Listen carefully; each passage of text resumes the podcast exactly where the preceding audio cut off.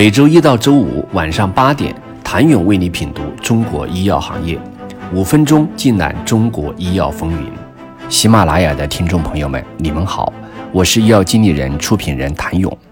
多年前，各地政府总是热衷于提倡产业集群的概念。从全球范围来说，波士顿、旧金山、圣地亚哥、华盛顿和北卡罗来纳已经构成了美国的五大生物技术产业区。除此之外，英国的剑桥基因组园、法国巴黎的基因谷、德国的生物技术示范区、日本神户医药园区等，无不属于医药行业的产业集群现象。聚集到中国的医药行业，这种现象同样显著。从区域范围来说，京津冀国家级高级新技术开发区医药产业集群、长三角生物医药产业集群、珠三角生物医药产业集群等等，都已经是久负盛名的医药产业集群带。从具体的城市来看，重庆、沈阳、宁波、石家庄、威海。不同地理位置的城市也都在纷纷探索自己的医药产业集群模式。需要注意的是，随着全球化进程的不断深化，开放式创新、协同创新范式的兴起，强调空间集聚性、根治性、本地化的传统产业集群理论日益受到质疑。借助全球生产网络进行区级间的资金、劳动力。技术等生产要素的流动与交换越来越受到重视，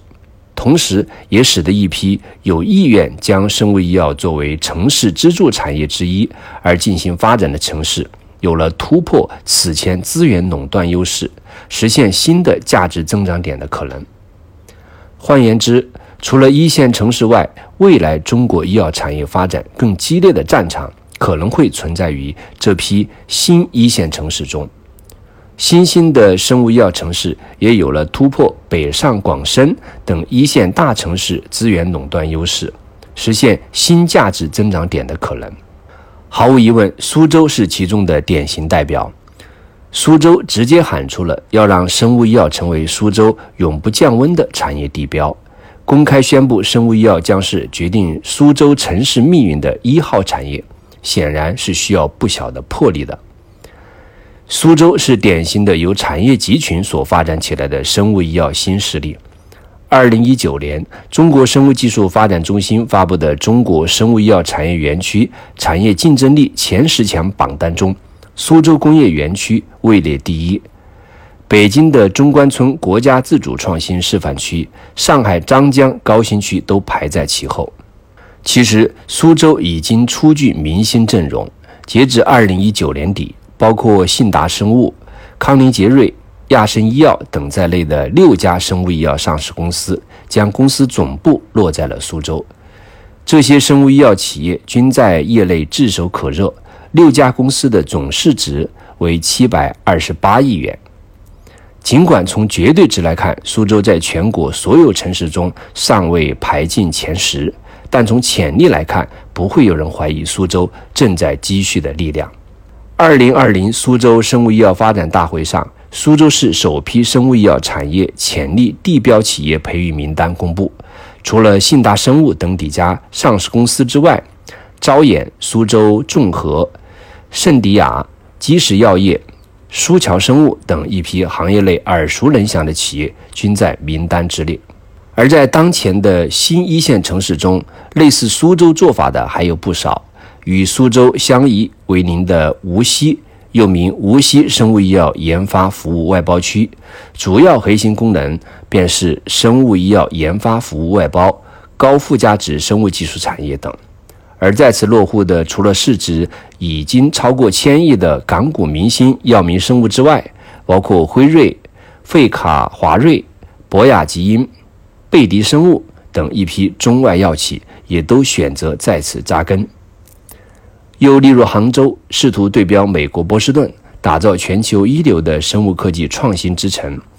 依托得天独厚的数字经济的积累，在生物医药产业的高端人才引进、全球大药企引进、互联网加、医疗产业建设等方面，也是快步疾走中。当没有足够显著的产业集群竞争优势时，充分发挥自己城市的特点，反而也能起到兵出奇招之效。例如成都就给自己找到了医美之都的精准定位。从成都医疗美容产业发展规划（二零一八到二零三零）的发布，到成都市加快医疗美容产业发展支持政策的出台，成都已经在医美的道路上越走越远。全球医美领域的巨头公司爱尔健，二零一八年底将其全球首家创新中心落地在成都，便是一个有力的佐证。